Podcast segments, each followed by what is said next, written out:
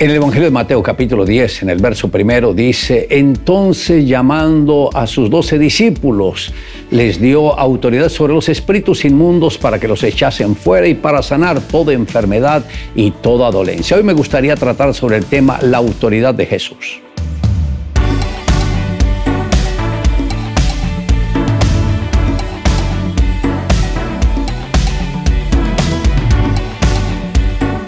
El mismo Señor había escogido ya su equipo de doce.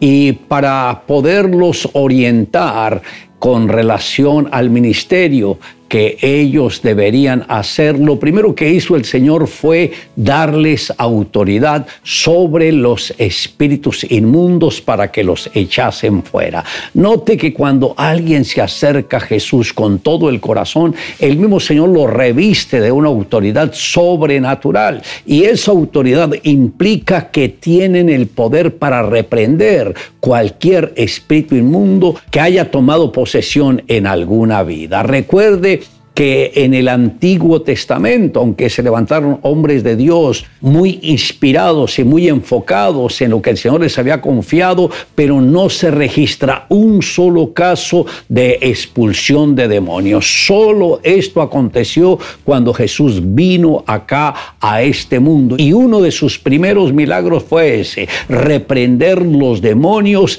de personas que se habían apropiado de algunos creyentes. A tal punto que los mismos judíos se decían, ¿quién será este hombre que aún los espíritus inmundos le obedecen? Y eso fue lo que el Señor vino a hacer en esta tierra, quebrantar todos los poderes demoníacos y al mismo tiempo investir de poder y autoridad a sus discípulos para que éstos anduviesen en las pisadas del Maestro y también les dio el poder y la autoridad para sanar toda enfermedad y toda dolencia. Por eso es que uno como creyente se enfoca en las necesidades de las personas, porque la predicación del Evangelio es poderosísima, pero si esta no va acompañada de sanidades, de maravillas y de prodigios, porque estaremos predicando un Evangelio que el Señor no nos confió. Por eso todo aquel que le sirve al Señor puede moverse en la dimensión de señales, maravillas y prodigios.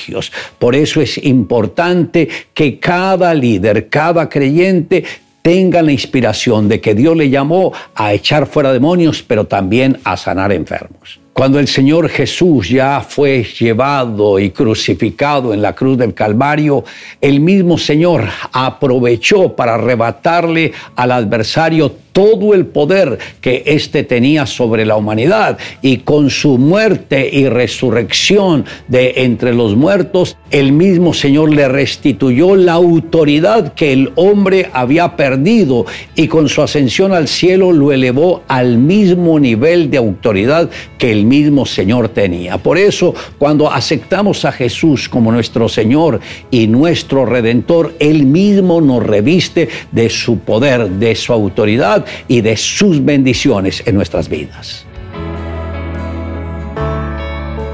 En la selva vivían tres leones. Un día el mono convocó a una reunión para tomar una decisión. ¿A cuál de esos tres leones se debería rendirle obediencia? ¿Cuál de ellos debería ser su rey? Los leones supieron de la reunión, pero no querían luchar entre sí, así que decidieron que escalarían la montaña difícil y el que llegara primero a la cima sería consagrado como el rey de la selva. La montaña difícil era la más alta de toda la selva. El desafío fue aceptado por los leones y todos los animales se reunieron para asistir a este gran evento. El primer león intentó escalar y no pudo llegar. El segundo león también fue derrotado y el tercer león tampoco lo pudo conseguir y bajó derrotado. Los animales estaban impacientes y curiosos. Si los tres fueron derrotados, ¿cómo elegirían a un rey? En ese momento el águila grande en edad y sabiduría pidió la palabra diciendo, yo sé quién debe ser el rey. Todos los animales hicieron silencio. Yo estaba volando bien cerca de ellos cuando volvían derrotados de la montaña difícil y escuché lo que cada uno de ellos dijo a la montaña. El primer león dijo, montaña, me has vencido. El segundo león dijo, montaña, me has vencido. El tercer león dijo, montaña, me has vencido por ahora, pero ya llegaste a tu tamaño final y yo todavía estoy creciendo. La diferencia, completó el águila, es que el tercer león tuvo una actitud de vencedor cuando sintió la derrota en aquel momento, pero no desistió. Y quien piensa así es más grande que cualquier problema. Le invito a que me acompañe a la siguiente oración. Amado Dios, gracias porque nos amaste tanto que nos diste el regalo más grande de nuestra redención, fue el haber enviado a tu Hijo Jesucristo. Señor Jesús, gracias porque pagaste el precio de mi redención. Y también doy gracias al Espíritu Santo que aceptó hacer de nuestro cuerpo su templo, su morada y de esta manera protegernos mientras estemos en este mundo. Te amamos Dios en Cristo Jesús. Amén. Declare juntamente conmigo, y juntamente con Él nos resucitó y asimismo nos hizo sentar en lugares celestiales con Cristo Jesús.